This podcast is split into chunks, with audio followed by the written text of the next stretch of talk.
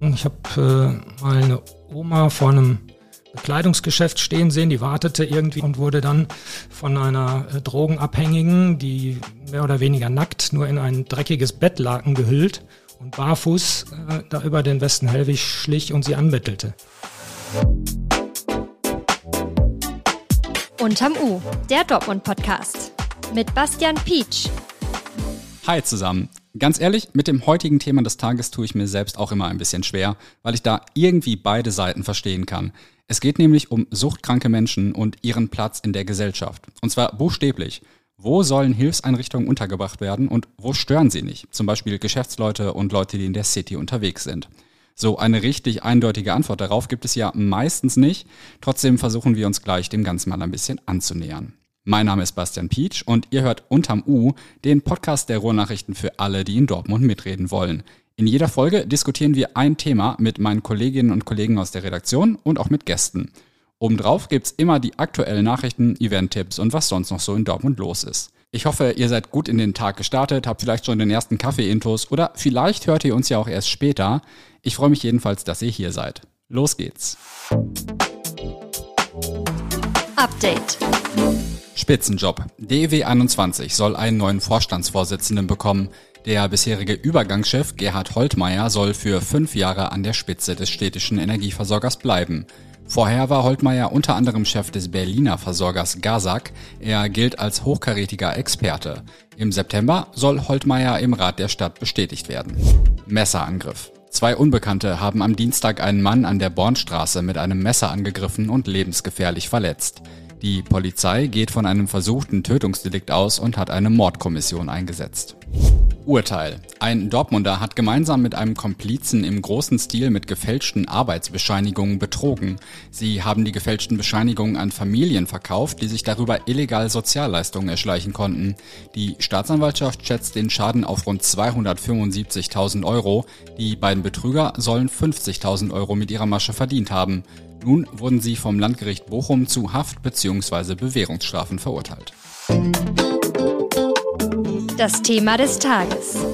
Zur Vorbereitung auf diese Folge bin ich gestern mal einen kleinen Umweg zur Redaktion gegangen, und zwar an der Westseite der T-Galerie entlang. Da befindet sich hinter dem Gesundheitsamt der Drogenkonsumraum, also eine Einrichtung der Stadt, in der suchtkranke Menschen zum Beispiel mit sauberen Spritzen versorgt werden und generell unter kontrollierten Bedingungen Drogen konsumieren. Das soll zum einen die Abhängigen selbst schützen, zum Beispiel vor Infektionskrankheiten, zum anderen ist der Drogenkonsumraum halt auch ein Ort, der zumindest ein Stück weit ab vom Westen Hellweg und anderen ganz belebten Plätzen liegt, wo die suchtkranken Menschen sich vielleicht sonst aufhalten würden. Allerdings direkt neben dem Gesundheitsamt und dem Drogenkonsumraum liegt die Tiergalerie. Und für die sind die vielen Abhängigen dort natürlich ein Problem, zum Beispiel weil sie Passanten ansprechen, die sich dann davon belästigt fühlen. Über diesen Konflikt spreche ich jetzt mit meinem Kollegen Peter Wohle. Peter, was genau hat dir der Chef der Tiergalerie denn erzählt?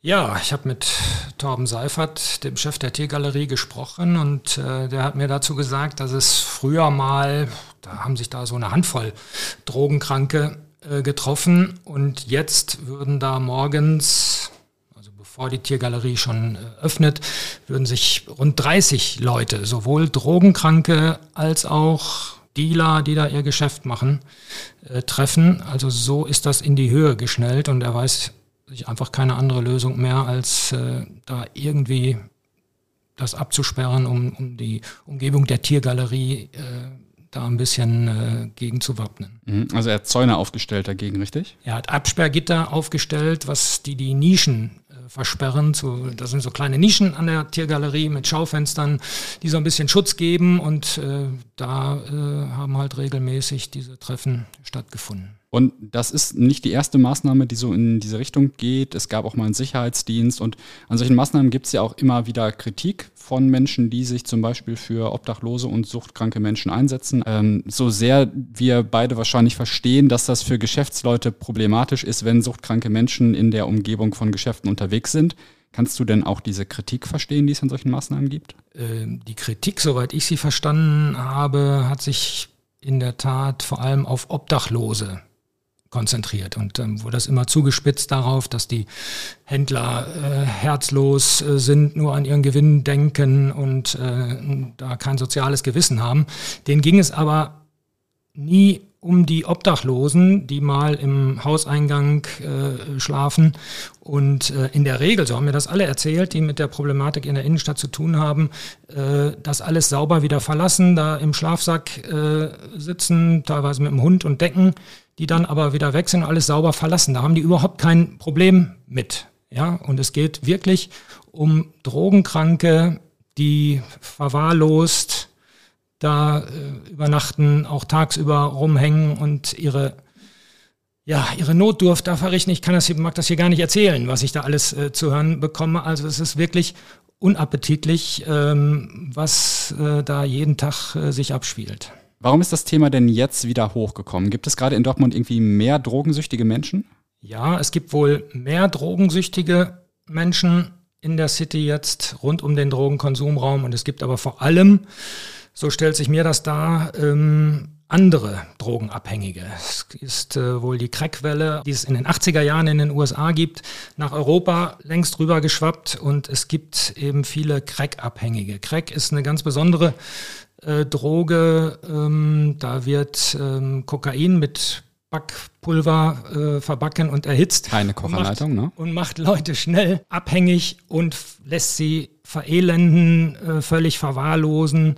Und das sind ja genau ähm, die Leute, die wir, wie wir es jetzt auch auf dem Westen Hellwig ähm, oft sehen. Und die Zahlen, ähm, die Jan Sossner, der den Drogenkonsumraum äh, leitet, jetzt mal in einer bundesweiten Befragung ähm, angegeben hat, die sind, wie ich finde, sind irre. Sag mal. Da weist er für 2015 61 Crackpfeifen Handlungen aus. Also 61 Mal wurde da im Drogenkonsumraum Crack genommen. 2021 waren es schon nach seiner Registrierung 7316. In sechs Jahren? 7316 zu 61 in 2015. Und jetzt kommt's. Für dieses Jahr erwartet er, wenn man das hochrechnet, 20.000 Crackpfeifen-Vorgänge. Also diese Zahlen machen deutlich, worin das Problem liegt und dass wir einfach, ähm, dass es riesen Handlungsbedarf gibt. Mehr Crack in Dortmund, das hat auch Oberbürgermeister Thomas Westphal gestern bei einer Pressekonferenz schon gesagt. Hören wir mal rein, wie die Stadt darauf reagieren will. Was wir tun können, dass wir mit dem Hilfesystem und auch mit den Ordnungskräften jetzt gemeinsam nochmal erörtern, was die richtige Antwort ist. Das tun übrigens nicht nur wir gerade, sondern auch Kollegen in Frankfurt, Hamburg, in anderen Großstädten, weil es dort genau so sich abspielt. Und deswegen ist die Frage, was kann der Drogenkonsumraum noch leisten? Weil es ist ja eine Hilfestellung, eine Überlebenshilfe, weil es ist wirklich auch eine Nebenwirkung dieses Stoffs, dass man noch schneller verwahrlost, dass man auch psychische Probleme bekommt, aggressiver wird. Und darauf muss man Antworten finden, weil wir das natürlich nicht haben wollen in der Stadtgesellschaft. Aber wir können es ja auch nicht einfach ausklammern, sondern es ist da, wir müssen damit umgehen. Und das ist genau das, was wir jetzt überlegen. Und wo dann auch ein Drogenkonsumraum an der Stelle der richtige Platz ist, es gehört genauso zur Fragestellung dazu. Ich höre da so ein bisschen raus, dass der Oberbürgermeister auch keine ganz einfache Lösung für das Problem hat, oder? Nein, die kann er auch nicht haben. Also ähm, er hat es ja richtig gesagt, das Problem ist nicht nur in Dortmund virulent, sondern in fast jeder deutschen Großstadt. Was ich gut finde, ist, dass es mittlerweile überhaupt äh, eine Überlegung gibt, wirklich einen anderen Standort für einen Drogenkonsumraum äh, mal zu finden, weil das wurde eigentlich äh, über Jahre äh, kategorisch abgelehnt. Und wo soll der dann vielleicht hin? das ist die nächste gute Frage. Ähm, auch das ist ganz klar, das ist nicht, äh, das ist nicht einfach. Egal, wo äh, neuer Standort gefunden wird, der wird genauso umstritten sein und wird Vor- und Nachteile haben. Was aber jetzt Stand der Dinge ist, ist wohl, ähm, dass der jetzige Drogenkonsumraum der größte in Deutschland ist. Und es soll auch, so sagen es mir die Händler, die sich da auch bundesweit umgehört haben, auch der Drogenkonsumraum sein, der am nächsten an einer Einkaufsstraße wie dem Westen Hellwig liegt. Und ich denke, das muss nicht sein. Da kann man ansetzen, um erst einmal den Händlern irgendwie entgegenzukommen und zu helfen. Also raus aus der City oder? Raus aus, die, aus der direkten City, aber sicherlich in City-Nähe wird das äh, bleiben müssen. Ich denke mir ja manchmal, du hast das gerade auch gesagt, es gibt irgendwie keine Großstadt in Deutschland, in der nicht Menschen auf der Straße sitzen, betteln und vielleicht Drogen konsumieren. Müssen die City-Händler vielleicht einfach ein bisschen damit leben?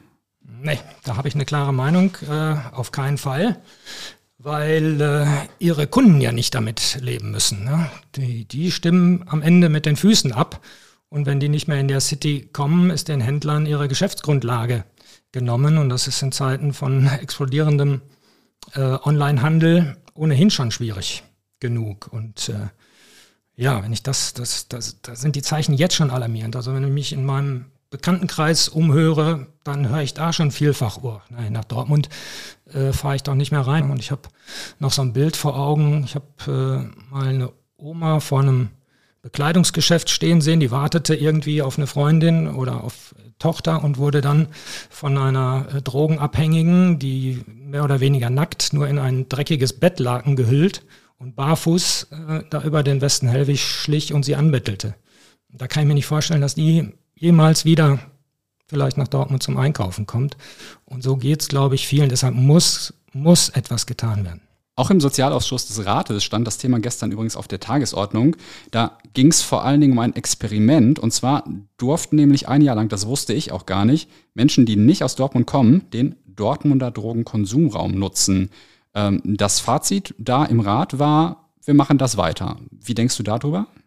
Ja, auch das hat ja nach meiner Beobachtung und meinen Recherchen zu einer Verschärfung dieses Problems äh, geführt, dass immer mehr Drogenkranke in der Dortmunder City auftauchen. Und das ist jetzt eine politische Frage, ob man das so will oder nicht. Und da streiten die Parteien ja ähm, hart drum in der, in der in, in, den Ausschüssen und im Rat. Mhm.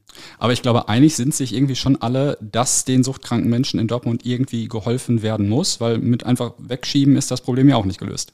Das ist es. Das würde ich sagen, auf jeden Fall. Geholfen werden muss den Menschen, das steht über allem. Die Frage ist wie. Und im Moment haben wir, glaube ich, ein Drogenhilfesystem, das einfach auf die Herausforderung, die da in den letzten Jahren explodiert ist, noch nicht eingestellt ist. Vielen Dank, Peter, für das Gespräch. Mehr Infos zu unserem Thema des Tages findet ihr wie immer in den Shownotes.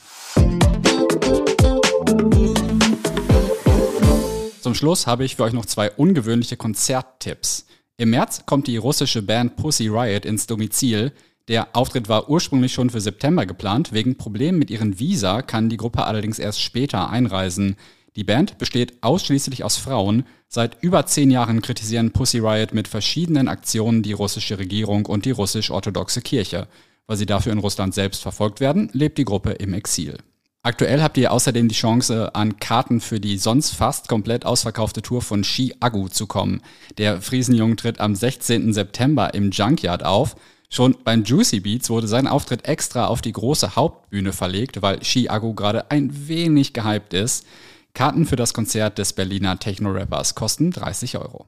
Und damit sind wir am Ende der zweiten Folge von Unterm U angekommen. Wenn euch gefällt, was wir hier so machen, schreibt uns gern an unterm-u.rohrnachrichten.de, welche Themen ihr euch für den Podcast wünscht. Und wenn euch irgendwas nicht gefällt, schreibt uns auch, nämlich was wir besser machen können. Unterm U erscheint immer dienstags bis samstags morgens überall, wo es Podcasts gibt. Wenn ihr also keine Folge mehr verpassen wollt, folgt uns doch einfach gern. Passend zum Podcast gibt's derzeit übrigens auch unser RN Plus Abo für nur drei Euro für drei Monate. Den Link dazu findet ihr in den Shownotes. Ich freue mich auf viele weitere spannende Diskussionen hier. Morgen lernt ihr aber erstmal meinen Co-Host Felix gut kennen. Bis bald und wir hören uns.